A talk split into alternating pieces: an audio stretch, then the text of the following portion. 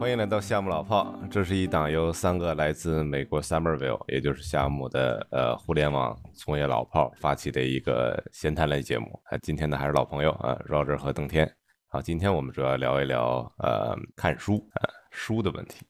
啊。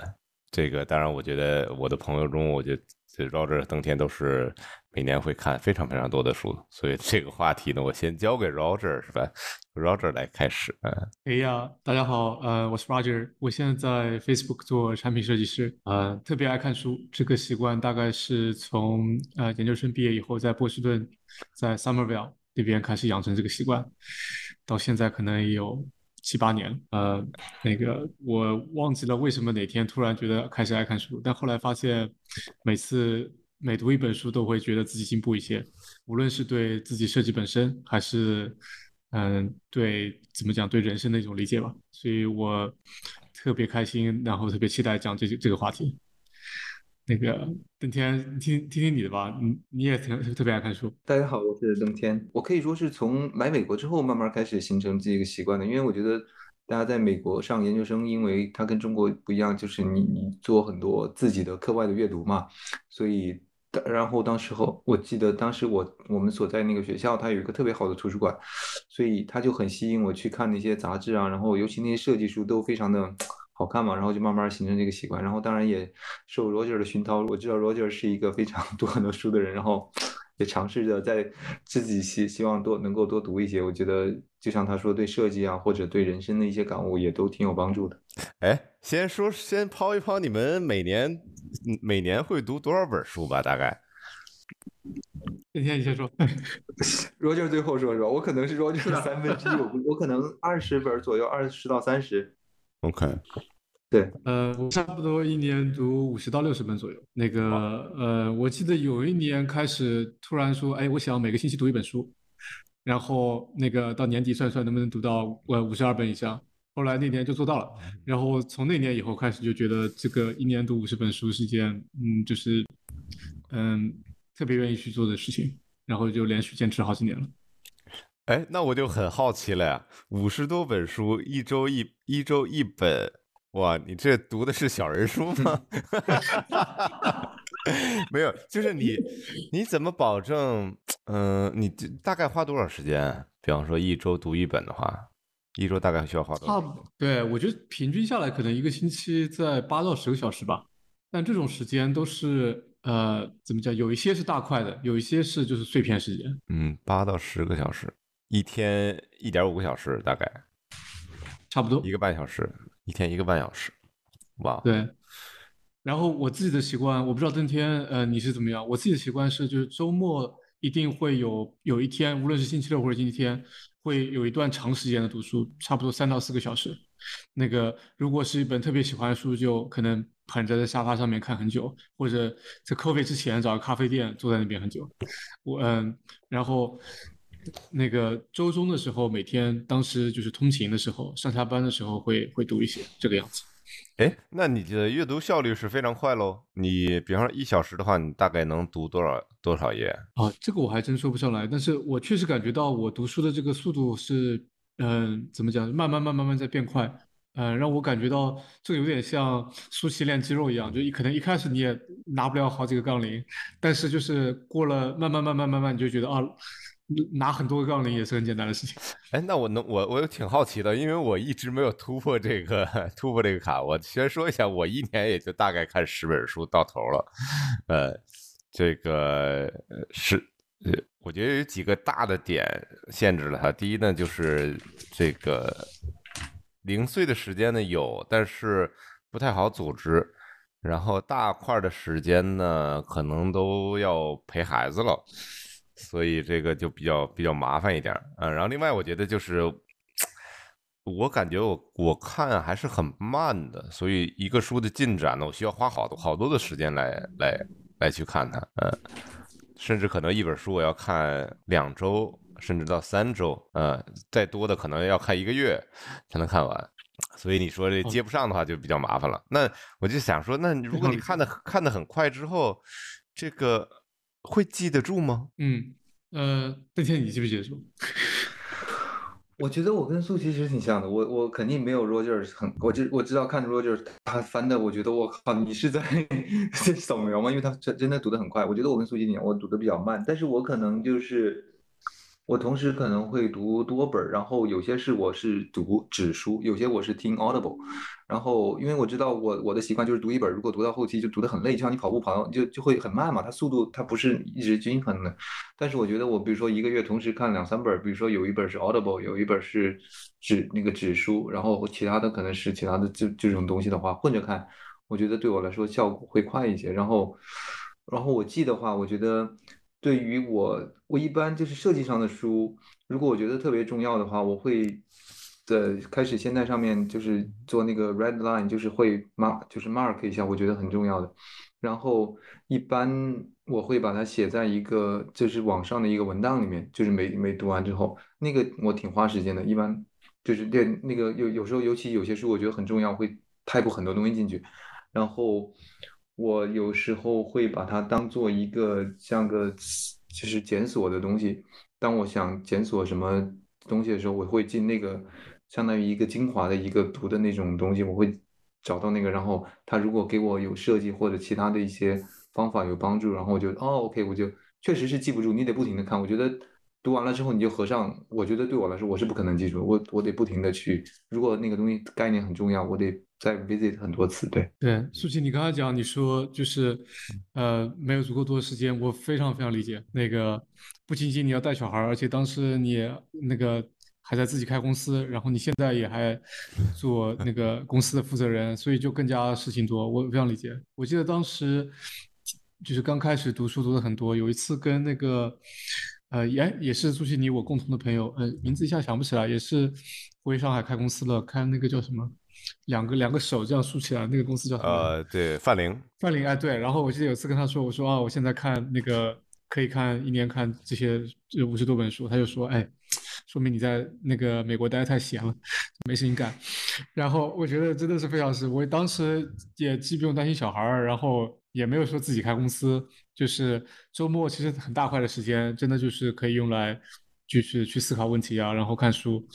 嗯，当时特别爱做一件事儿，就是那个我家当时离那个苏西你们学校那个一个艺术博物馆很近。嗯，然后星期天早上我就喜欢那个到那个博物馆里面坐下来，然后那个里面点杯咖啡，然后就坐在那个大厅里面看书，看个看个几个小时，或者说是到那个河边上走走。一边走一边可能听一本书，这个样子。人做 piano 那个那个 art center 是吧？Harvard Art Center。哎，对，就是那个，对，特别棒。那个那个那个建筑就是，嗯，下面都是老的这个建筑，然后上面半是 Renzo Piano 做的那个新的嘛，然后是一个玻璃的一个顶。对。嗯，我还记得以前在波士顿的时候，那个尤其是下雪天，那个上面盖的雪像盖了一层棉被一样，然后这个整个馆就变得特别安静。然后因为下雪嘛，然后星期天早上就。没有什么游客过来，可能整一个早上的头一两个小时就基本上就是个位数的人在那个博物馆里面，所以那个时候特别特别好。哎，我问问你们看书有什么目的性吗？就是你为为什么看书呢？我觉得可能咱们三个人都不太一样吧，因为读的书的这个数量数量不一样，它肯定目的性也不太一样。对，邓天你怎么说？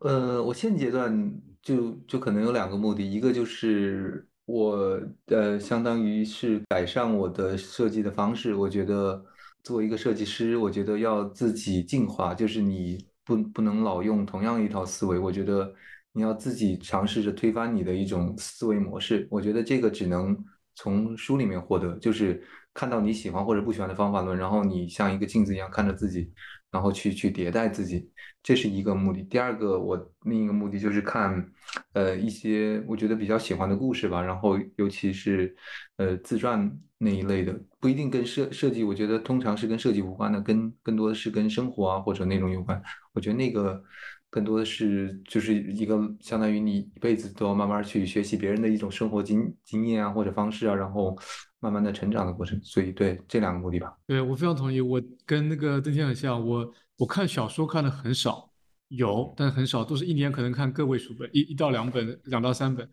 嗯，其中有很多都是就是像邓天说的，有蛮多是自传，然后我觉得看自传有点像，这个什么商学院做 case study 一样，就是你看一个人他的 case study 是怎么样，他在人生的一个端口是怎么样去做选择的，所以这个我觉得就特别特别有帮助。然后我好奇的苏琪，你看你看小说吗？你看什么书啊？那个挺好奇的。自传自传类的肯定是看的比较多的，而且我觉得相对来说，当然自传其实也有很多的问题了，因为都是对方想让你看的嘛，很有可能事实不是不是这个样子，对吧？但是我觉得从一个大的呃怎么说呢，大的一个这个人生轨迹上来说的话，我觉得还是能还是能能能感触到一些东西的。但是我觉得有一点特别特别有意思的就是。其实我我刚才把这个这本书放到这儿，《邓小平时代》嘛，嗯嗯嗯嗯，这书我在应该我是一二年就买了吧，一二年就买了，然后当时也看了，看了一看了一段儿，然后觉得好像没什么感觉，嗯，没有任何的感觉，呃，就是我不知道你们会不会有这个这这种状况，就是看一本书，呃，翻一翻前言，觉得好像还蛮有意思，然后看一看，觉得发现好像就。进不去，然后后来就就放的了，一直放在那儿就就没有看。然后最近这次回家，我后来就一直放在家里边。这次回家的时候，呃，因为过年嘛，就是事情少少了少了一些嘛，在家里面就看了看，发觉哎，感触就就比较深吧，比较深。尤其对于这个邓小平时代来说的话，我觉得其实更多的是在思考这个。一个人如何去怎么说呢？去穿越时代来思考一些问题，或者是说你的坚持呢，或者说你的一些隐忍呢，在不同的时代会给你带来不同的这样一个一个反馈和反响嘛？反正从这个这个这个这个里边，最近看就比较有比较有感触，或者是说更感兴趣。我觉得这个这个是一个比较特殊的地方。另外呢，我觉得我我。早年的时候看很多设计类的书，现在设计类的书基本上后来就不看了。呃，后来看很多这种创业类的，或者是是就是更多是经商类的一些书。这种类型的书呢，也有同样的问题，就是就是我其实在我的问题里面有一个非常关键的点，就是你读书时如何突破一个认知障碍。我不知道你们有没有啊？就我的感觉就是在。有的时候，你读一一个书的时候，你的认知跟他没有在同一个层次上的时候，你是很难读懂的。就是你你你你字面的意思意思你都看到了，但是呢，你的感受非常的不深刻，就你不知道这个它的具体的使用状况，或者是具体的这样一个一个价值点到底特殊在哪。然后在整个你这个，比方说创业吧，这个过程中呢，你会逐渐发觉哦，有的东西你你你能能更好的感受得到，对吧？比方说，我记得我记得早年那个写那个创业创业维艰那个人本霍瑞斯他说了一句非常有非常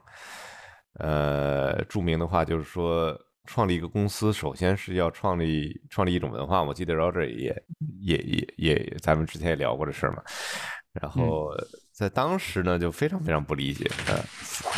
就是这个文化怎么创立的吧？一直以为文化是一个做事，然后会去影响别人，然后逐渐形成一种文化。呃，现在感觉呢，就是说好像确实。他说的这个非常非常对。如果你要想想打造一个能够自成长、能够自淘汰、能够形成一个非常强战斗力的团队的话，你确实需要需要一个文化的一个一个 guideline 去把它就是原则，去把它给给给给 frame 住，啊？框住。嗯，所以就是当时来读读呃他说的一些东西呢，就感觉哦，好像也没有没有感受到。然后过了很多年，发觉哎，好像现在的感受更深一点。然后再去看，就觉得哦，OK，就是有很多指导性的作用。然后还有还有一个反例，反例就是比方说早年刚开始创业之前，读了两本这个 Steve Jobs 的自传，对吧？嗯。然后把自己搞得很很很嗨。我觉得这个这个，我觉得我个人觉得，反正不是太好啊。也好也不好，呃，但是这个副作用也也比较明显了，对吧？这个就是你你你会会会觉得哦，Jobs 这样，你就要怎么样？但是我这世界上 Jobs 就是这个嘛，而且在人类史里边也是一个比较奇特的一个存在。嗯，所以这个。就是你刚刚讲，你说读的那个书再读一遍，那个我想起来，呃，我特别喜欢那个作者是写《黑天鹅》的那个那个书的作者，那个我给邓天也推荐过，那个作者叫 Nissan Taleb，他讲过大概意思这么一句话，是说就是衡量一本书好与不好的最最好的一个评价就是你会不会去读它读第二遍。如果你读了一遍，再也不去看了，可能就是一般一本 OK 的书。哎，但是如果你读了之后，你嗯，这个我有一个一个点啊，就是说，就像我刚才说的，就有的时候并不是书不好，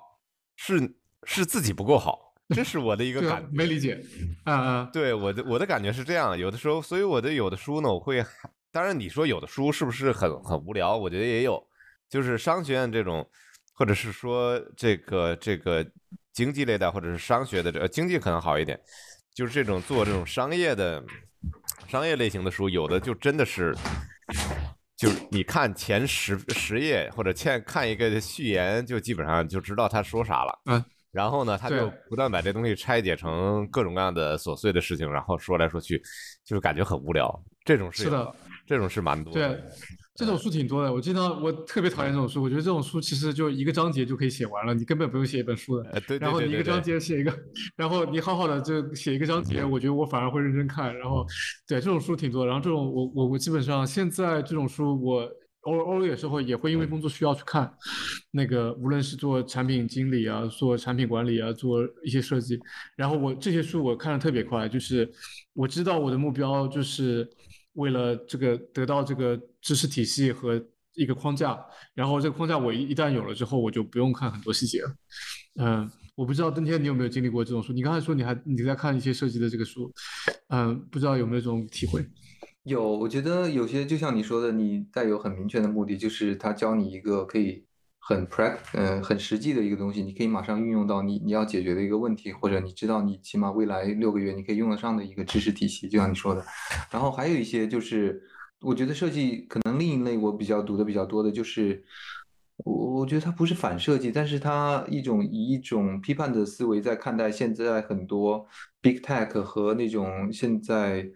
很多设计的一种方式，尤其是我觉得他最近说的有一本书，就是他提倡就是那种，就是我们把整个这个设计的流程变得很工业化，就是然后很多人对他提出一种另一种的看见解啊什么的，我觉得有时候看这种书也也挺有帮助，因为你你老。就是顺着那个感觉那个 flow 去去去做的话，你有时候应该要跳出来想看一些别人就是对他提出了一些不同的观点，我觉得也比较有帮助。虽然我觉得大多数时间这个是没法用在 实际工作中，我觉得只是对自己作为一个设计师的一种反思吧。哎，这种类型的书，我感觉就是那种，就是就是一句话，基本上应该就就把他观点说完了，然后他 硬要把它拆成一本书那种，是不是？就是我经常碰到这种类这种类型的书，就是。就是他想反驳一个观点，其实这个观点呢，你抽出来就那么一点点事情，然后就就 就把这几句话就说完了，然后他就硬把它给拆成一本书，我看的好累，我和就这种东西。我不知道你我猜那天你说的是不是对啊？你说的是不是那个你给我推荐的一个那个杂志那个呃呃那对那个上面有，然后对我我我可以理解苏琪那种就是说看的比较累，我我也有那种感觉，就是尤其是当内容跟你不能有很强的共鸣的时候，比如说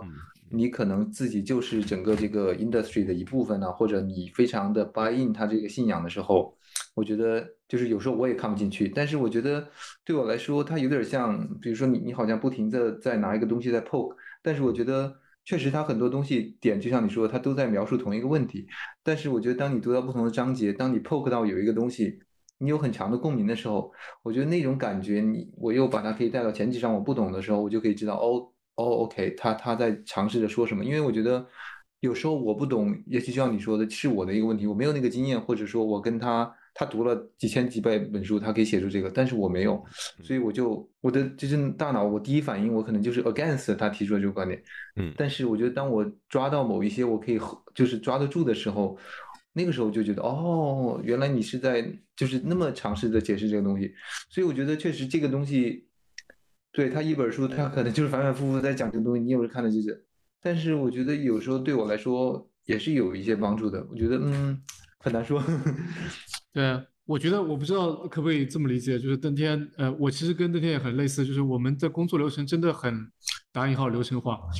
我们身边的设计师可能全部都看过那个叫什么呃 Design Spring，中文叫设计冲刺吧。然后就这种流程啊，然后很多的一些基本的做 UX 的那些书，估计都看过。但是我觉得作为一个设计师，你要继续的就是，嗯，怎么讲，变得更更更好。然后那你就得了解不同的观点，然后你得有一个类似于就是，嗯，确实给我有有这样的帮助，让我觉得哦，OK，还可以这样的观点来去看待这个问题。对我我最近尤其在读的一本是，我不知道 Roger 你可能也有读过。就是是这个书，然后他也是在 Frog 那个设计的两个设计师写的。嗯，这个书书名叫什么？叫呃，How 就是如何发现那个就是设计里面隐藏的一些规则是影响我们的生活啊、工作和 play 的方式的，就是还挺有意思的。对对，英文咱们咱咱们这次必须得把那个书名在在书单这个 podcast 里面给写出来。嗯，可以可以可以，这本书叫 user friendly。嗯，这本书我知道，然后。那个有一次，有一次还见过那个作者。哦，对对对，我觉得挺棒。他以前是那个 Fast Company 的一个 editor。对对对，Fast Company，对对，挺棒的。他就他写的就是整个，不仅是我们的像你说的 Design Sprint 变成一个流程化，他说那个用户的同情心也变成一个工业化的一个整个一个这样一个思维方式。所以我觉得确实就是因为这个就是整个从 Don Norman 那种开始就是那一套理论嘛，就是 UX 建。奠基的那种感觉，就是在他们看来，现在这个也是就像是流水线上的一个，你五戴着这个用户所谓的什么体验或者用户怜悯心的头盔去去看这些问题。但是，对我觉得也也挺有意思的写的。对对对，我我我非常同意。然后那个，我现在也会就是我一年读五十本书里面，可能有五本，呃，今年可能读多一点，但是。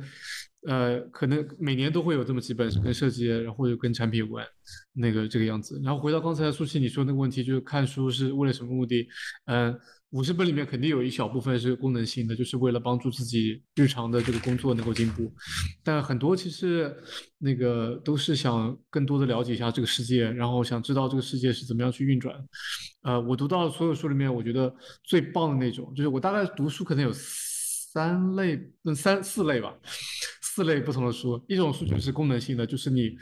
那个商业的也好，设计的也好，产品的也好，就是你读完就是马上就可以用来在工作上面可以用。然后还有一种呢，就是就是休闲类的，就是小说，听一个故事，那故事特别棒，然后你听了就像看了个电影一样，特别开心。然后还有一类呢，就是呃怎么讲，像自传这个样子，然后你可以知道一点这种人生的故事啊等等之类，然后。或者说你了解一个你以前从来不了解的领域，比如说商业领域，呃，物理，或者说是嗯数学，或者是打扑克，就这个地方可能那个人他可以把你，呃，那个那个专家他会用他的一个相对浅显的语言，把这个行业打开了给你看。我觉得就相当于让我打开了怎么讲，嗯，更多的这个视角吧。我觉得这个地方也学到很多。然后最后一种书就是我觉得最特别的，就是呃。我大概一年可能可能读到个两三本，我就觉得很开心。就那种书，就是你读完之后，你就对这个世界有个完全不一样的看法。我记得，呃，以前给那个舒淇推荐过一本，就是那个呃《人类简史》。对我当时读完那本书，我就说：“Oh my god！” 我就觉得感觉好像就原来不了解这个事儿，然后就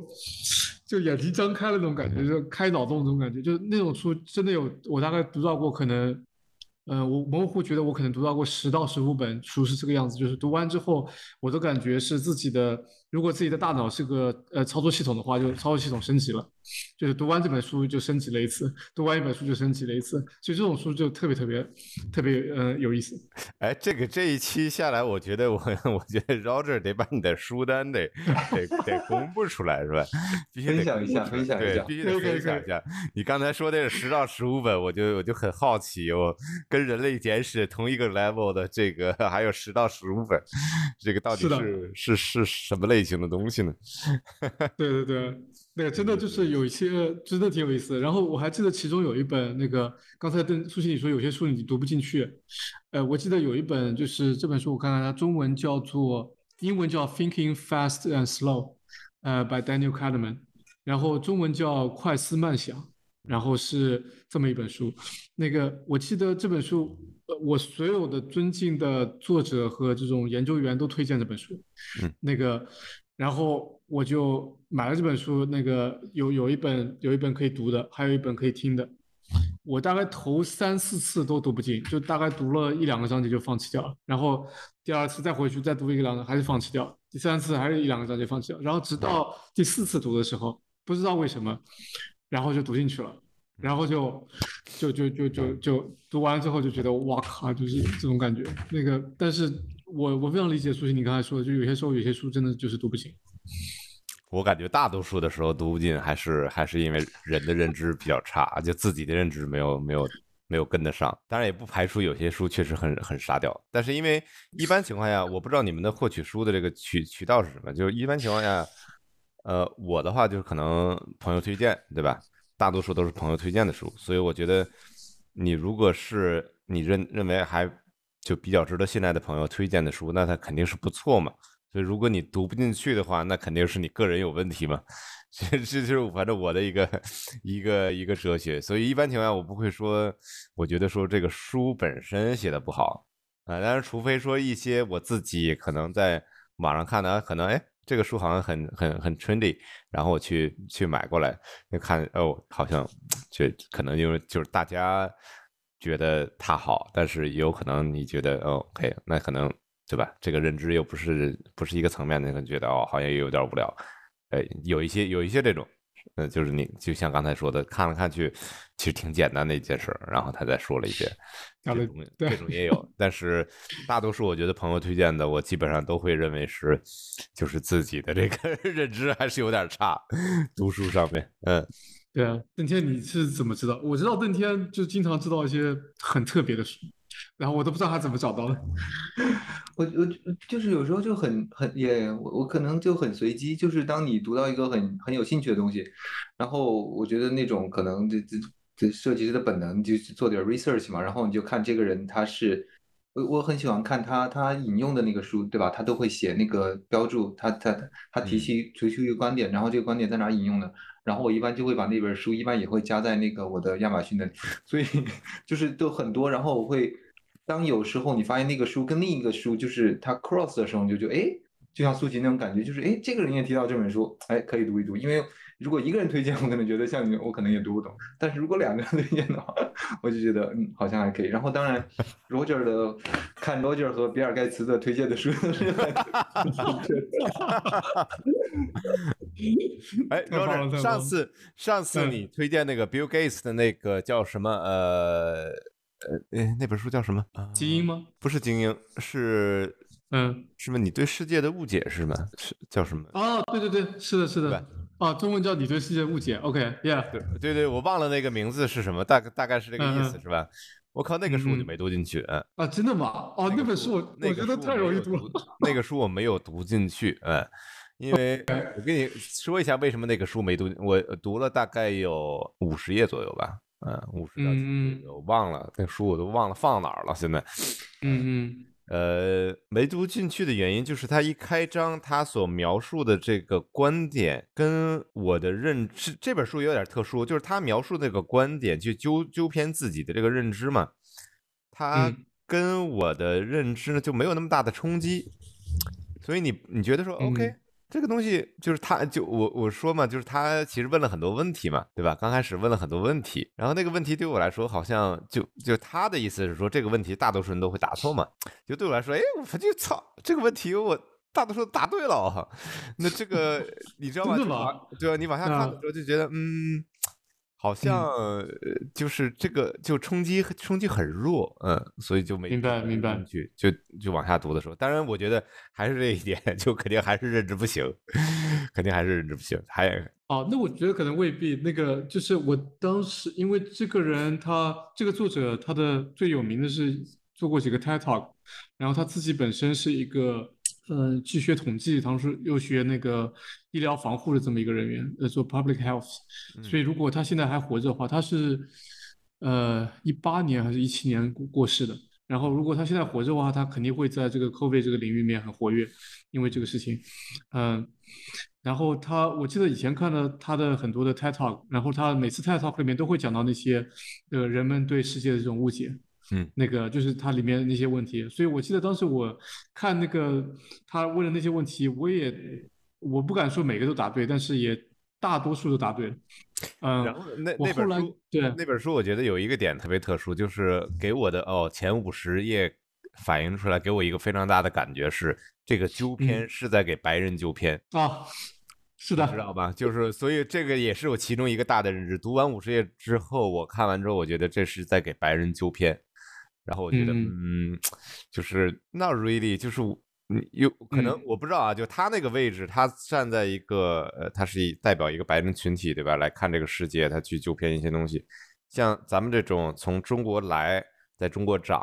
又到美国，我觉得你看了两个不同的意识形态和两个不同的这种状态，我觉得思就是你的这个看这个东西的角度还是有点不太一样，我觉得这是我的一个嗯挺大的一个感觉。对，我同意。然后我也我也不敢说，就是这么讲。那个我当时读他这本书的时候，我可以明显感觉出来，他是写给发达国家，嗯就是或者说在他的书里面讲不应该有发达国家的概念，然后 是写给这些是写给这些国家的人看的。嗯，但我也记得在比较后面那个章节，他几讲到几段，他当时去非洲工作和演讲，然后呃，我觉得特别佩服。就非洲的年轻的这些怎么讲国家领袖，嗯或者说青年领袖，嗯，啊，他们对非洲的这种期盼，当时我在那个书里面读到的时候，嗯，我觉得虽然我们在中国长大，但是我觉得非洲那个老百姓的抱负其实也是非常大的。然后，嗯嗯啊、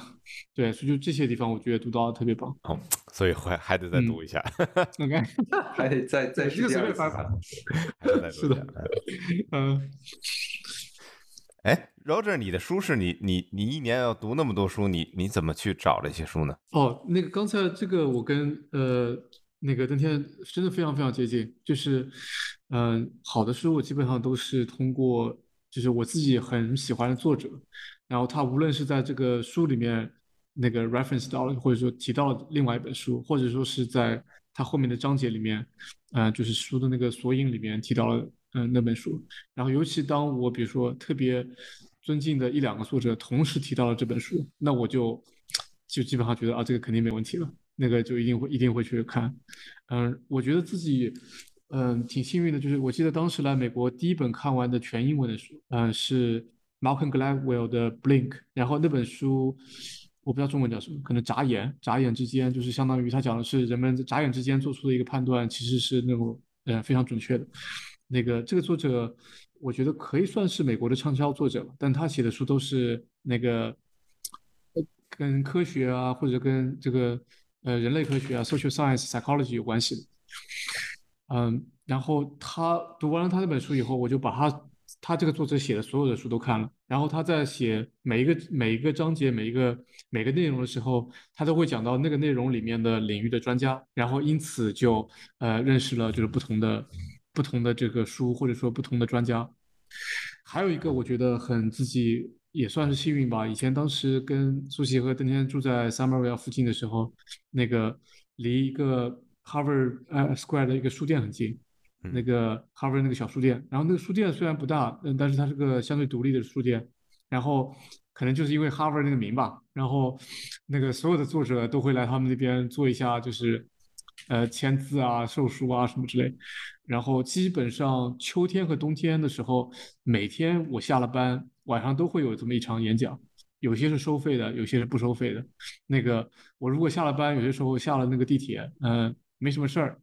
那个又又不想回家，就就走到那个书店里面待一会儿。然后如果碰巧有个人在那边讲，就听他讲讲这个样子。然后因此也认识了不少作者。哎，有意思。哎，他们他们他们在那种地方讲书的时候是是会推销自己书吗？还是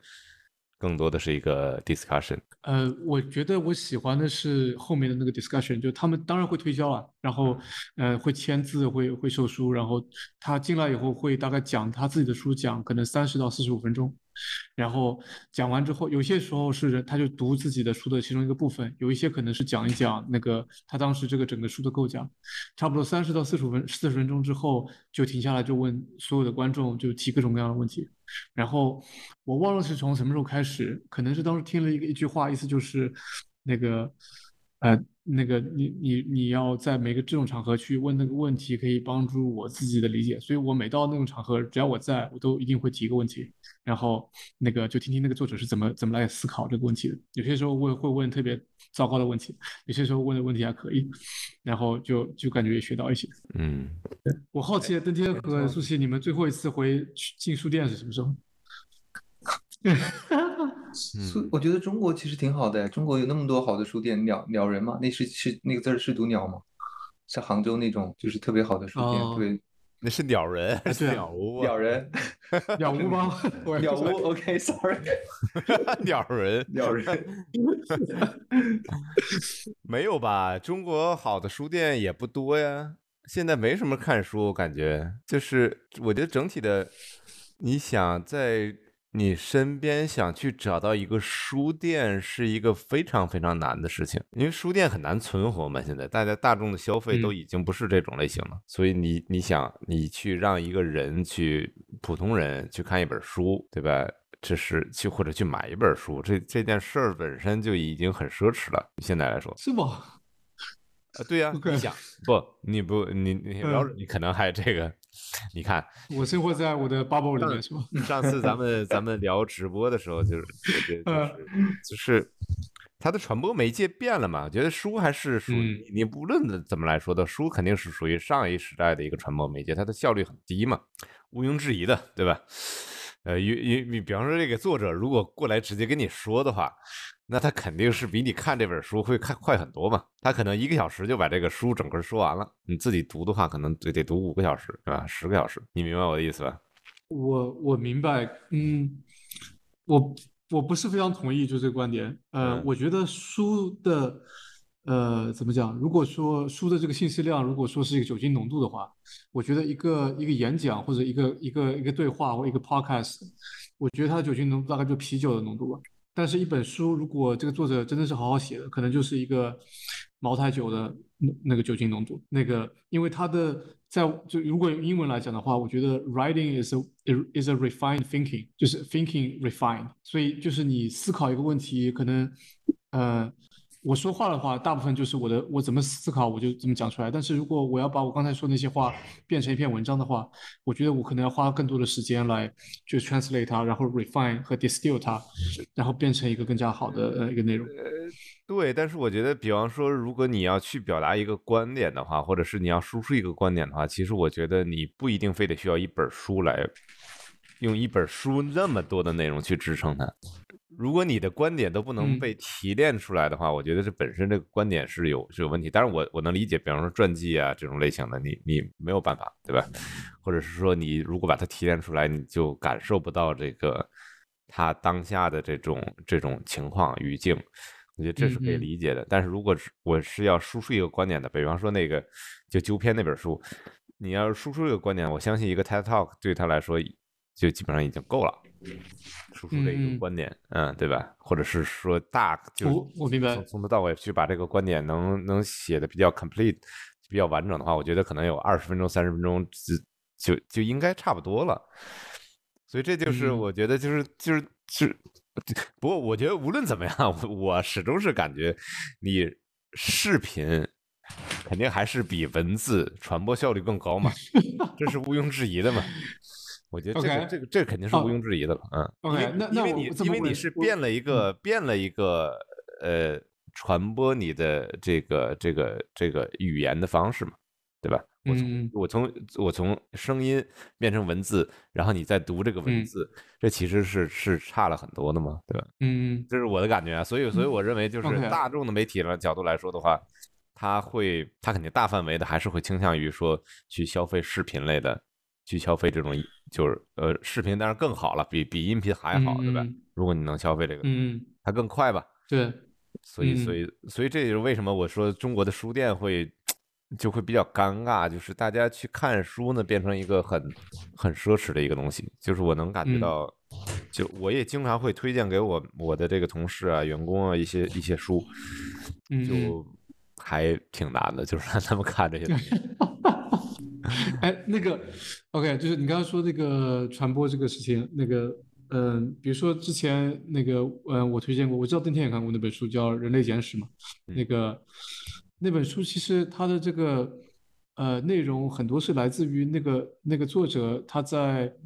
呃 Hebrew University 呃他大学里面教的一门课。对对对对。其实就是你可以想象，呃，我忘了那本书多少个章节，比如说二十四个章节，它可能就是二十四堂课，一个章节一堂课。是的，是的。那么假设一堂课，比如说四十五分钟，呃，那么加起来就是。所以说，那那我好奇，比如说我我想问邓天和和苏琪，就是如果同样的这个内容，你是愿意听他讲课呢，还是愿意读那本书？我肯定是愿意听他讲课嘛。啊，OK，嗯，邓天，邓天的邓天书，那刚才就是可能我我的一点跟。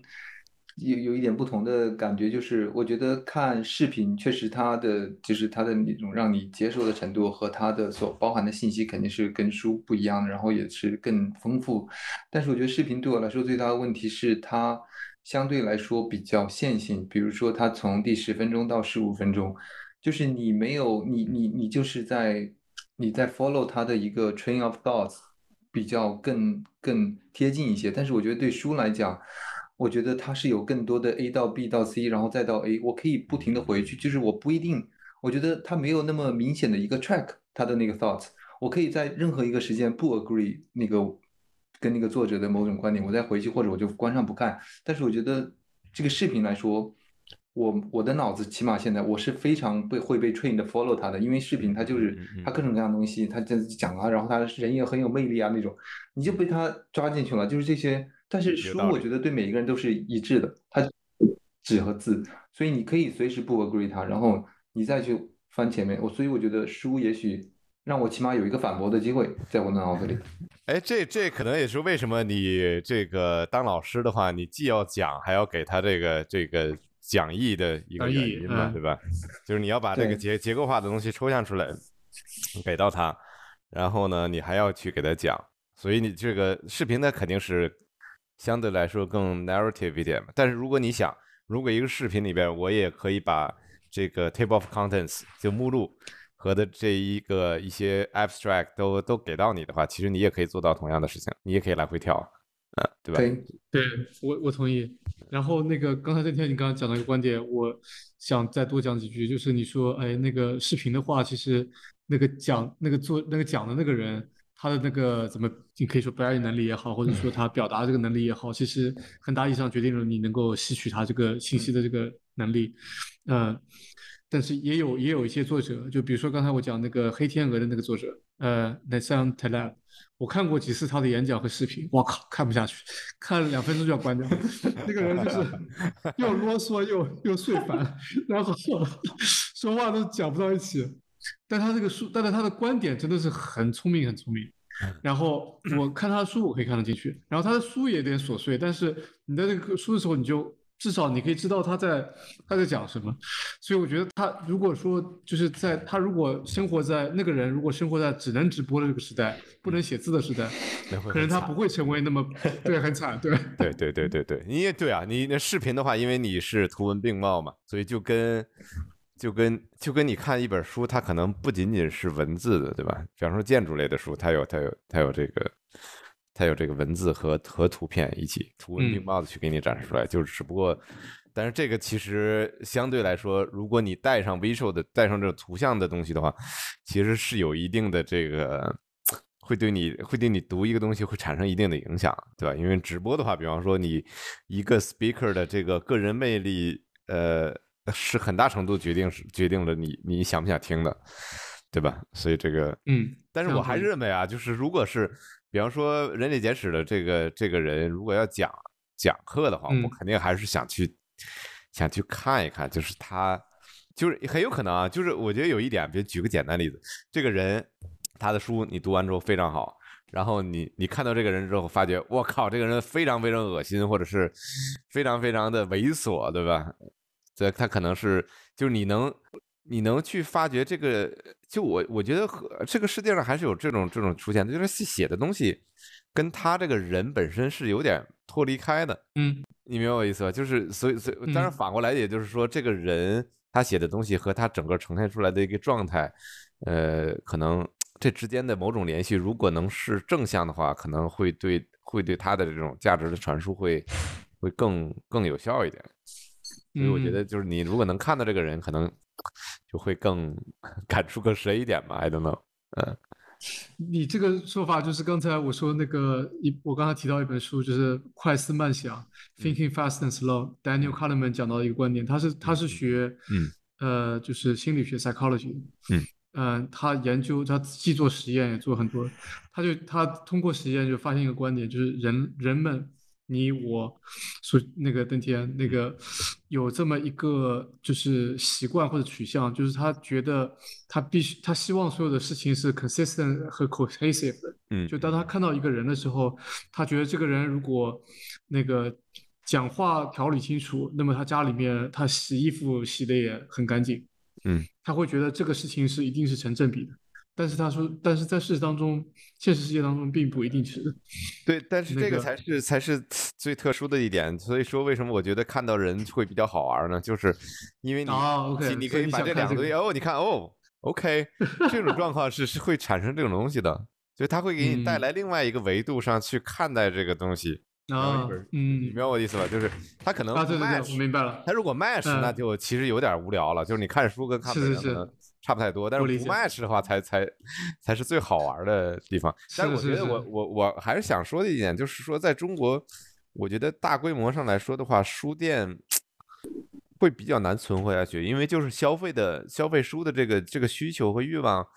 在整个大众上来说还是会越来越少。因为你看中国呈现出来的是什么？就大多数是以这种。我个人是觉得有点 sad 了，就是大多数是以这种快消式的去去消费一些知识。呃，我不知道你有没有这种类型的朋友，就是我也会有，我身边的朋友或者之前的一些同学也会有这种人，他读书是完全为了去去拿一部分去去 promote 自己，怎么 promo？就 是 OK，举个例子有？有的嗯我我我知道有，就我有些朋友嗯，他的读书的目的很很奇怪吧，就是你可能我嗯不知道，只要是你读的书可能比较多一点，或者你就可能这是就不太一样了。比如我读的少的话，我也不会是因为我去想，嗯，想想去，就是比方说举个简单例子吧，这个人可能嗯嗯经常会会在聊天的时候会。会非常喜欢大规模的引经据典去去说一个东西，但是这个东西呢，本身也许并不能很好的佐证他的观点，但是呢，他更多的是以这个引经据典是他的嗯怎么说呢？他的个人的卖点吧，能理解吧？就是 就跟跟跟咱们还不太一样，就是你可能说到一个事情的时候，你可能会哎突然想起哦，这个东西是是能够佐证这个观点的话，是一个非常顺的过程。但是有的人你会发嗯觉说，他看书是为了为了这件事，所以这嗯中间是有区别的。所以在中国呢，就我我觉得这种人相对来说比较多。为什么呢？就是中国大规模现在像像什么得到啊这一类的东西，他是把这个书啊，这个他不是让嗯你读，他是读完之后，比方说这本书对吧？呃，十万字，然后三十万字，然后他总结成，比方说一个三分钟的小视频给到你，或者是啊 三十分钟的一个讲义给到你。然后给你写出这些经典的东西来，然后你可以拿去用。下次你去吃饭喝酒的时候，你可以拿这个东西直接去吹牛逼。我觉得这个呃就是，当然你你觉得这个有点 sad，但是或者有点有点有点搞笑，但是但是我大众就是喜欢嘛，就是这东西会变成一个嗯，就大家喜欢去去去用来消费的东西，嗯，所以就是在中国这个书店会很尴尬嘛，嗯嗯我觉得 Audible 也有哎，Audible 它每次当你搜一个书，对吧？它会，然后你在下面一模一样的封面，然后看着怎么时间那么短，然后你会发现是一个什么，就像你说的，就是一个精炼版呢，或者是一个什么 abstract 啊，或 whatever。我觉得其实刚才素琪说那个，我觉得就是有些人可能就把书里的东西当做信息，他没有把它当做知识，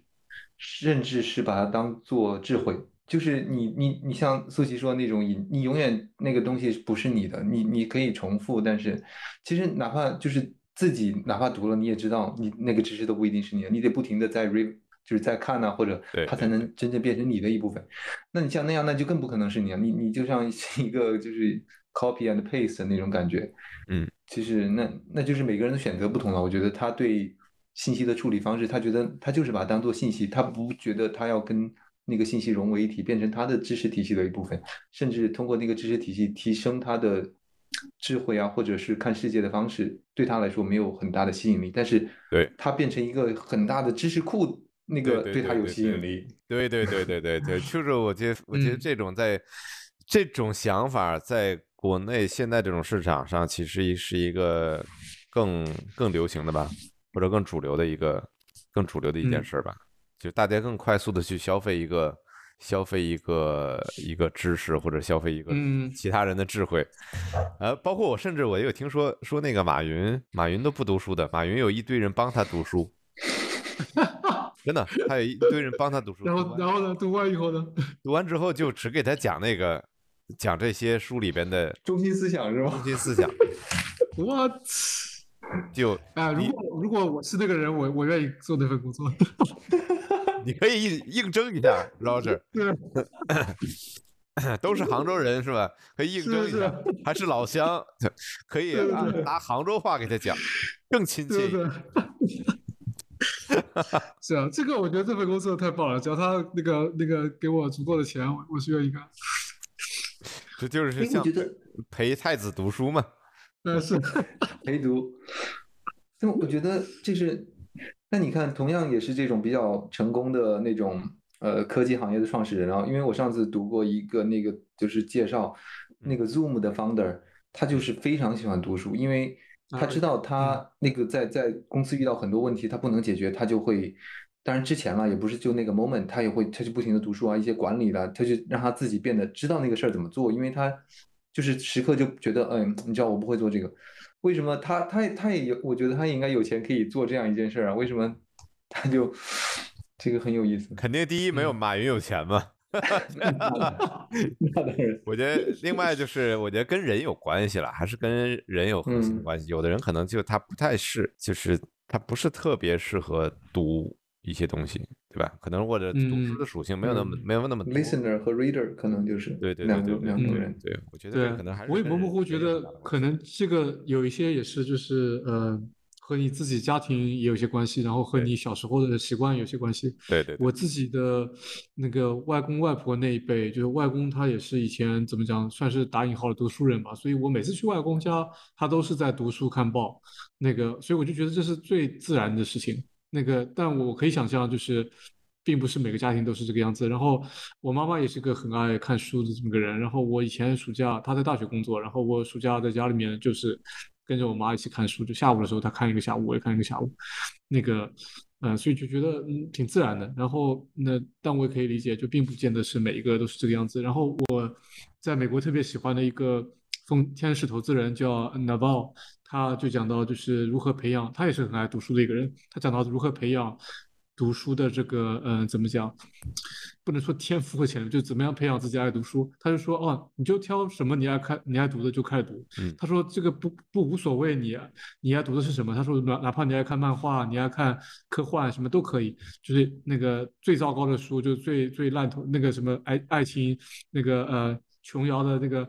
那个呃就是什么爱情小说都可以。就是他说你一旦开始做这个事情以后，就慢慢慢慢慢慢你会喜欢读书这个事儿，然后慢慢慢慢你就会越越来越多有意思的书。这个又回到就那个运动的那个比方，就是其实无所谓你一开始喜欢哪个运动，但是当你慢慢慢慢对那个运动感兴趣了，你就那个时候你就知道，哦，那我要练我的肌肉了，哦，我要练我的耐力了，那那个时候你就会自然的就迈到下一个阶段。哎，你这个很有意思啊，就是小时候我家我我爸也，因为我爸是老师嘛，然后我爷爷也读也工程师嘛，他们看的书嗯还也蛮也非常非常多，然后他们也会经常看，但是呢，我就嗯。没养成这个习惯，因为我小时候都去都你在踢足球，都跑出去踢足球了，呃，所以小的时候可以说就呃，然后另外我有一点不不太认同啊，就是其实看漫画书就跟你读书是完全不是不是一回事儿，嗯，完全不是一回事儿，嗯。嗯，怎么怎么讲？你说说看，我我好奇漫画漫画书就是就是就是电影嘛，就是电影的这个定定帧版，嗯，就你跟你看电影一样，你看电影跟看书是完全不一样，书是就像我刚才说的，就是书是一个翻译过来的一个媒介，去给到你，它是有需要一定抽象思维的这个能力的。呃，当然你说看小看小说，其实看小说跟看电影还不一样，对吧？就也是不一样的，就是他他在文字里边描述一件事情，跟你具象的看一件事情，这个呃，就因为文字描述完之后，你有很多的想象空间的，对吧？它是一个抽象的一个一个非常简单的一个抽象的东西，然后给你放了很多的想象空间在里边，而具象的东西就给到你看了都，对吧？你可能看的是非常具象的，你可能还要把它抽象出来。我觉得这个切入点是是非常不同的。就漫画其实就就更像更像。电影这种类型，我感觉它它不太具备，就是你不能说我看漫画书就等于读了，这个是完全区别很大的。因为我小时候看漫画书看的非常非常多，但是 但是当你去读书的时候，你会发觉，哎。这两个东西是是是是不一样的，差别很大啊。邓天，你你怎么觉得这个观点？我挺好奇的。确实，我觉得就像苏琪说的，漫画它就是一个就是一个 narrative，它它非常的那种叙事性太强了。然后，嗯，就就像你现在闭上眼睛，你回忆以前看的一些漫画，你只记得住那些 image，但是你可能很难记到任何跟文字有关的，就可能是因为对吧？然后他画的那个方式也是。就是你我们就像迪士尼，它那个那个动画也是很多年了，就是它，它就是纯纯属就是让你脑子可以迅速的把那个静态的东西变成一个动态的那种那种编着的那种，所以对它确实我觉得很难，因为字我觉得当时我们刚刚，比如觉得因为我们的母语都不是英语嘛，我不知道你们有没有，就是我记得前几堂课老师还会介绍你一些怎么样去提高你阅读水平的一些东西，因为对我们来说第一年。你是会读的非常慢，对吧？对，然后是的，所以这个也是漫画，因为你看图，不管那个人能不能认字儿，他都是可以很快的看。但你要看字儿的话，你还是需要，就像你说的，还是一个运动，还是需要练你的那种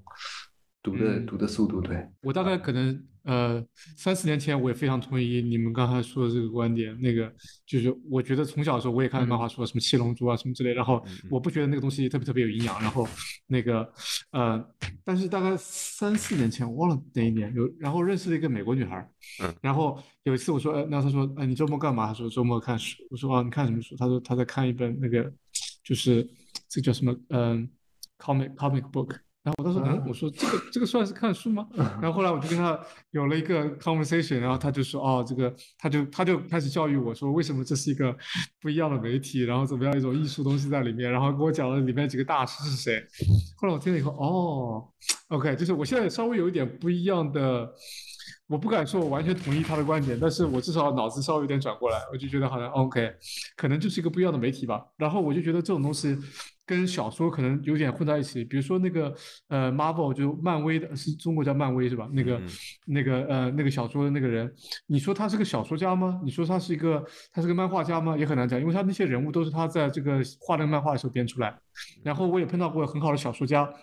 有一个叫 Neil Gaiman 的，他写过一本书叫《Sandman》，然后他最后那本书他最后出的方式就是一个漫画书的一个方式，嗯，出了那个《Sandman》，但他只是写它里面那个文字，他跟那个很两个很棒的艺术家一起合作出了这本书，然后最后走到那个小说，有些时候我觉得看那个。看一些 Netflix 的一些嗯 special series，比如说一个五六集的一个，就讲一个故事。我看完这个电影，我就看电视，我我就觉得嗯，感觉像读了本小说。所以我觉得这几个东西有点有一点点好像混在一起的感觉。对，我觉得就是首先啊，就是我我肯定是不赞同饶着这个说法了，就是 不是说不赞同你说刚才说这个，我没问题，不赞不赞同你三四年前的这个想法，就是说，呃，我说我说漫画书跟书不同。但是没有代表说，我认为书就一定比那漫画书好。嗯，不能说我读书就比读漫画书好。我觉得这个这个中间就是每个人的认知世界的方式是不一样的。有的东西是是，你可能适合用文字来认知；有的人可能通过语音来认知，对吧？有人还爱听评书，对吧？这种类型的东西就跟现在 podcast 是一样。有的人可能喜欢。这种 visual 的方式来来认知世界，我觉得就是一个不同认知世界的方式吧。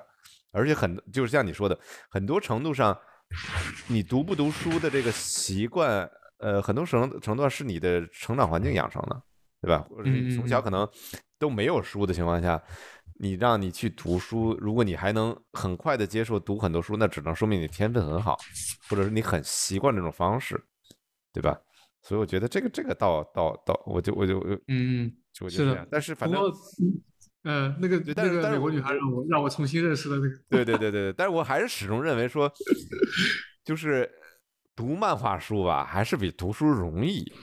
啊，那肯定对啊。对，它 容易很多，其实容易很多。就你看一个东西，因为人嘛，人人本身的这个认知的体系还是太深厚了，这么多年的一个 training 是吧？从小到大一个 training，你看一个东西，一看就知道它这个画像，我们所谓画像嘛，你抽象的画像，其实你第一眼看完之后你就知道了，嗯，你都不需要去用文字把它画成一个圈，把这东西都描述出来，就一看就知道了，嗯，所以这个我觉得就是就是就是简单就简单在这儿了。你看漫画，你有你有嗯图，你就知道了，对吧？然后你比方说你你你嗯 Marvel，嗯，漫威美国队长，你一出来那个画像一出来，你就知道他是什么样的。你要想不对要 转换成文字，你再去描述，再去叙述这个人，去描绘这个人，就会就会就会比较难嘛。然后你再去嗯通过这个再去理解，再构建成一个一个这样的一个画像，我觉得那就就更更复杂一点。嗯我觉得它肯定是更难了。嗯嗯，嗯，OK，我们差不多聊了快一个小时，然后我们要不要最后推荐几本书吧？大家就我们轮着推荐几本书吧。然后那个呃，那个邓天有个问题是说，哎，就是你最常翻阅的书，意思那个我不知道邓天意思意思是不是说就是相当于当做一个参考书一样，那个翻阅的，那可以是帮助设计或者帮助生活的，嗯、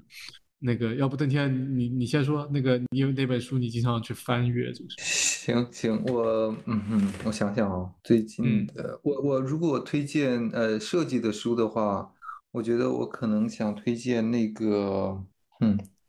还真的没，嗯，还挺多的。啊，记得 挑一本，挑一本。OK，我觉得那嗯个的叫什么来着？那个 in information pattern 还是就是那个就像一个小小辞海一样那个，哦我觉得那个还挺有用的。它虽然很多里面讲的东西都比较，呃，怎么说呢？可能是一些很传统的就是 UX 的使用方式，但是我觉嗯得它其实是从那个角度给你很，就是我觉得挺像一个小新华字典的那种字典。嗯新华字典很大嗯吧，就是你如果需要一个用什么 pattern 来解决一个问题，能够最直接、最不绕弯儿，我觉得那个挺好的。我觉得每次有时候你做多了，你可能会想用一些什么新奇百嗯怪的东西来解决这个问题，其实用户不是很感冒你这些东西。我觉得它起码可以把你扒扒到那个就是。The real world 就是你不要 trying to be 就是 different，just make it better。然后对那个是我推荐的。然后如果就普通书的话，我觉得还是我我特别喜欢那个 educated，我不知道中文叫什么哦书，受教育吗？被教育吗？嗯，我觉得那个可能是我搜一下。我读了之后，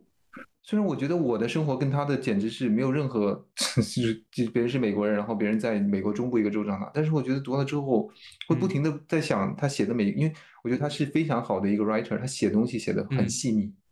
对对对我很那本书，嗯，我我查到了这本书的中文叫《这就是教育的力量》。对呀，这个翻译我觉得很一般，这个翻这个书名翻译的有点平庸，对，很一般。那个 对。中文翻译的书都会有这个问题，就是看到把英语 英语里边很精髓的东西翻译出来。对，英语就一个字呀，educated，呃，然后它对中文翻译成了七个字，嗯，never mind。OK，苏琪，我好奇你的，你有没有什么书推荐？你觉得你经常就是会去翻翻的，会回过去翻翻的什么书？呃，这个不同时不同时期不同要翻的东西比较不太一样啊。就是近期我翻的比较多的，我正正在看前段时间买的一个叫《华为嗯能你也能 》，是吧？OK 啊，我看华为叫能这这边嗯 IPD 产品管理实践，是吧？嗯，就是他讲呃 IPD 嘛，就是 In- Integrated Product Development 嘛，就是集成集成哦产品开发嘛。就是华为嗯其实是推这个 IPD 流程实践推的，就是在国内来说推的最好的。你 IPD 是通过是美国的美国这一套理论嘛，从 IBM 开始，嗯嗯嗯他们都在做。呃，我觉得这个东西呢，就是今年去年的时候，我们公司做了一个整个的这个叫流程管理实践的一个培训，呃，做了一个嗯花了蛮多钱，请了华为的老师做了这个这个这个整整体的一个培训，然后对整体的它的这种 IPD 的管理方式和这种流程化的设计，其实呃还蛮认同的，所以就买了这嗯。本书。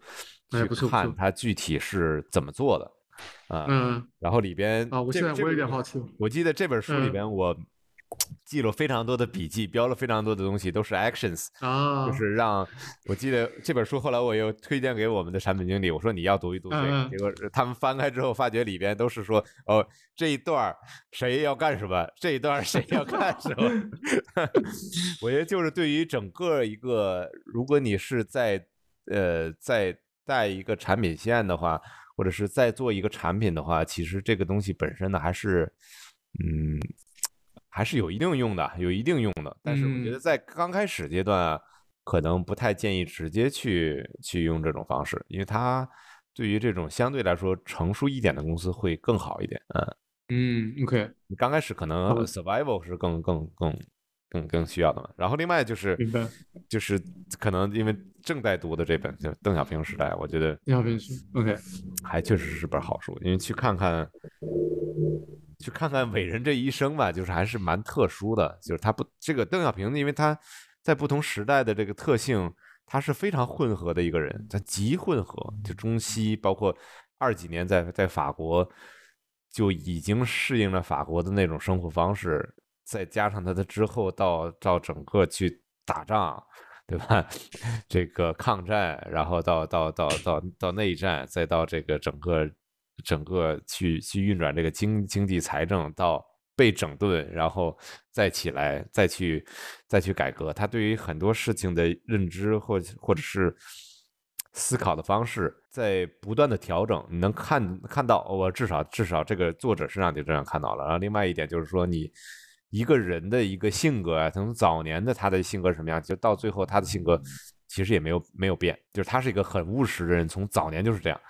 一直到嗯二几年到到九几年，他就七十年六七十年过去，他还是这个样子，嗯，这个是没有变的，但是他的策略在不断的在变，很好玩啊。嗯，OK，所以人的这个价值没有变，但是他就是碰到不同情况做的事情的，OK，就是就是对，就是跟你就跟其他的领导人比起来的话，你看一下就就就发觉哦，每个人的风格，他其实从早年就已经就已经确定了啊。嗯，好吧，好吧。然后那个我自己如果说要经常翻的一本书的话，那个单纯做设计的话是这本叫《Data Points》，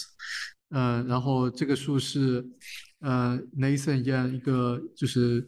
亚裔的在呃学统计学的一个人写的，然后他学的完全是学数学出身，但是他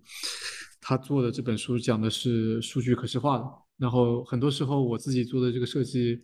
要碰到大数据的问题，然后我都会把它当做一本参考书一样来来来翻吧，可以这么说。那然后设计之外的书的话，让我想想，那个呃，我时不时其实会翻一翻呃 Peter Thiel 那本 Zero to One 零到一啊，那个就是隔段时间就会拿出来翻几页，然后突然就好像就觉得。呃，有一个怎么叫宇宙视角来看一些公司，看一些看一些看一些问题，那个我觉得也挺有帮助的。那个这两本算是就是我推荐吧。哦，对我还还有一个书我要推荐，就是嗯嗯叫叫 Barometer of Sales Acceleration，就什么销售增长公式，是那个 Hus Hubspot 的那个 CRO，就是 Chief Revenue Officer，呃写的一本书。这哥们儿以前是做是做 finance 的，嗯，嗯嗯然后他后来去管这个销售，他们 Hubspot 的这种 inbound marketing sales，然后他是以非常数据的这种方式去管理他所有的这个这个里边的这个营销和和销销售的人，然后里边嗯都是非常，呃，这个书很短，就一百多页。非常非常短，都不能称之为一一本书，但是里面全是干货，就都是怎么怎么在在在做这个事儿，然后你能感觉出他从一个呃这个做金融的人的角度去看待这个事儿的时候，那种视角还是还是挺好玩的，而且沿用的是这个 HubSpot 的这种这种我们叫 inbound marketing 的这个这个叫营销方法论嘛，就还挺挺有意思，可以可以看一看。营销方法论，嗯，OK，对啊，好呀好，我觉得对这个也挺感兴趣的。然后那个，我觉得像这种就是很实践的书啊，就是来自于那种公司有很很多实践经验的人写出来的，往往特别特别有用。那个这种书，你要一个叫一个教授来写，基本上就是没什么没什么，对啊，他真的干过这个事儿，我觉得才写得出来。这种就不太一样了，就是它不属于它属于操作手册了，就不太像一啊，对对对不，太像一本书了。是的，嗯，对对对，好呀。那个其他有没有什么书可以？那个，嗯，刚才我们说的是经常翻阅的书，就有点那种操作手册的感觉。有没有什么书，就是你觉得你读了一遍觉得很棒，然后你希望在未来回过去回过去读的？然后我们每个人再推荐一本吧，然后那我们差不多结束。那个我再问一遍，就这个问题是，就是有什么书你已经读过了，你觉得很棒？那个你觉得可能未来，比如说过几年，你想再回过头去看看这本书？哎呦，邓天开始吧。嗯，我我脑子里想的就是我最近读的一本叫 Design Day，那个是个德语，它后面的我我回头可以加在那个下面那个，就是我觉得那本可能是我读的最吃力的一本书，但是我真的是咬牙把它读完了。我觉得我可能过几年还会读，因为我觉得它它特别有用，就是它它它不停的在，我觉得它在探讨设计里面那种。就是很多一些很很很本源的一些设计上的一些哲学思想吗？我觉得或者是一种思思维方式吧，就是探讨就是那种人跟物之间的一些关系和物是我们就是思维的一种延伸。他用这个方式来来去去去映射在我们设计的这样一个行为中，来探讨设计更多的是一种行为，而不是说把设计。就是就就跟你吃饭什么做一种类比啊，然后他还还引用了一些其他的，就是我觉得有有点有点那种 philosophy 的感觉吧，我觉得挺难读的，但是我坚持下来，我觉得对我的影响还挺大的，还挺有意思的。对我觉得这个书我可能希望再读，就是我觉得如果我能把这个书读快了，也许意味着就是我可能有一个对设计不同的见解了吧。OK，好呀，那那我也很快说一本，然后苏西来。那做结尾吧，我我我我觉得，我我自己读过一本这本书，我特别喜欢，就是《基因》，呃，是这个呃 Mukherjee，呃，一个呃印度裔的一个作者，他写这本书，呃，一方一方面他自己是学医的。然后他对就是搞基因研究的，所以他他讲的就是相当于从最早的基因研究讲到最先进的基因研究。同时这本书他也讲到了不少他自己那个家家人的这个身世吧，就是他的一个舅舅原来有那个呃中文讲应该就是精神病吧，神经病、精神病。嗯嗯。那个就是吧？是他吗？呃，不是摆破了，就是那个，就是就是不不就是这个什么，就是就是疯掉。呃，OK，对那个。然后他知道他自己，他自己的身体里也有。然后后来，当时他跟他的现在的妻子，就是一开始就是很认真的谈恋爱，以后就他就很快跟这个他未来的妻子讲，就说我的家庭有这么一个病。后来他自己现在有两个女儿，那个呃，当时他在这本书里面就相当于是自己在跟自己那个辩论，说是不是应该给他女儿做这个基因测试，知道他的女儿是不是就带有那个显性基因。嗯，就是他这个精神病的显性基因，然后啊，最后啊，这个不剧透了，那个反正就是你不要剧透了，对，不剧透了，反正就是他，他就就是不停的，相当于在争辩这个问题，然后我就觉得非常棒，然后呃，那个我自己当时读这本书就记忆深刻，然后现在又是觉得就是一方面生物这个行业发展的很棒，呃，我特有特别好奇，想再回去重温一下这个故事，然后现在自己。呃，又在一段感情里面，然后最近又养了只狗，然后那个我就觉得啊，看到那只狗，我就觉得真的就是基因吧，就是这个这个狗就是 跟他爸妈一模一样，所以我就觉得对这些事情，我我就想再再更多的了解一些。哇，这个这个我想这本书感觉好适合我读，是吧？对对，因为他考虑这事儿，其实我们我经常经常会会会跟那个我老婆去去讨论这件事儿嘛，嗯。就这个，这感觉好像好有共鸣的一个一个一个东西啊。对，其实这个作者真的也非常棒哦。这本是我开脑洞的一本。对，OK，那个所以挺推荐。这这这可以读一下。呃，你说刚才你说这个想重新再想读过的，想再回去读的啊。我首先第一，我感觉所有之前创业刚开始读的书，我都想再重新读一遍。嗯，因为首先认知差很远了，所以去怎么就是当时很多不理解。或者像听天书一样就把它听完的，或者是听完的、看完的这种东西，我觉得现在可能会有更好的认知。所以你一提起这这事，我就想想这样干。但是我其实还有一个特别好奇的点，就是我可能一会儿就去就去买这个书，就是在美国以前还学建筑的时候，到美国读的第一本书是叫 Le Corbusier，就是科布西埃的一个叫《走向新建筑》。Towards a new architecture，然后当年 就是上一个有一个 Princeton 一个 PhD 一个老头，他的一个课就是专门就是建建筑理论的建筑的 philosophy 这种哲学的东西，哇，每周都要读书，然后读好多书，那个建筑的书有的就是胡说八道，就是很晦涩哟，然后就 哎呦超级难读。然后是当然，呃，走向新建筑当年来说还是相对来说好读一点的一个一个东西，呃，当然我就觉得反正英语也没有那么好，然后就就勉强把它给读完了之后，还做了一个，我记得当时还做了一个 presentation，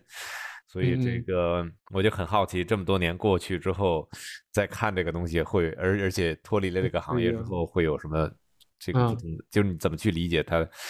科布西耶这大师是毋庸置疑了，他。最经典的一本书是你怎么去看待这个东西嘛？就在那个行业的一个变换的一个状态，所以我还挺好奇，再重新看会有什么新的想法。嗯，当然，我觉得这一期更重要的是，Roger 一定要把自己的书单给分享啊。咱们三个人刚才提的这些书呢，我觉得咱们一会儿就把这个书名啊确认一下，然后写到咱们的那个咱们的文档里边吧。然后之后会在好呀好呀。这个整个的 podcast 出来之后，会在里边的简介里面会把这些所有书单全列出来，嗯，好吧。当然，当然，当然，当然，我觉得更好的是，如果要是有有有朋友，当然现在咱们听众也没有那么多，但是有朋友朋友能听到，会跟咱们发起一些互动，能够再推荐一些书给到咱们彼此，会更好。对对对，还是要多读书是吧？是 是是，行，那咱们今天今天就这个样子，好吧？好，行，喂喂，好，就这样，好，拜拜拜拜拜拜拜。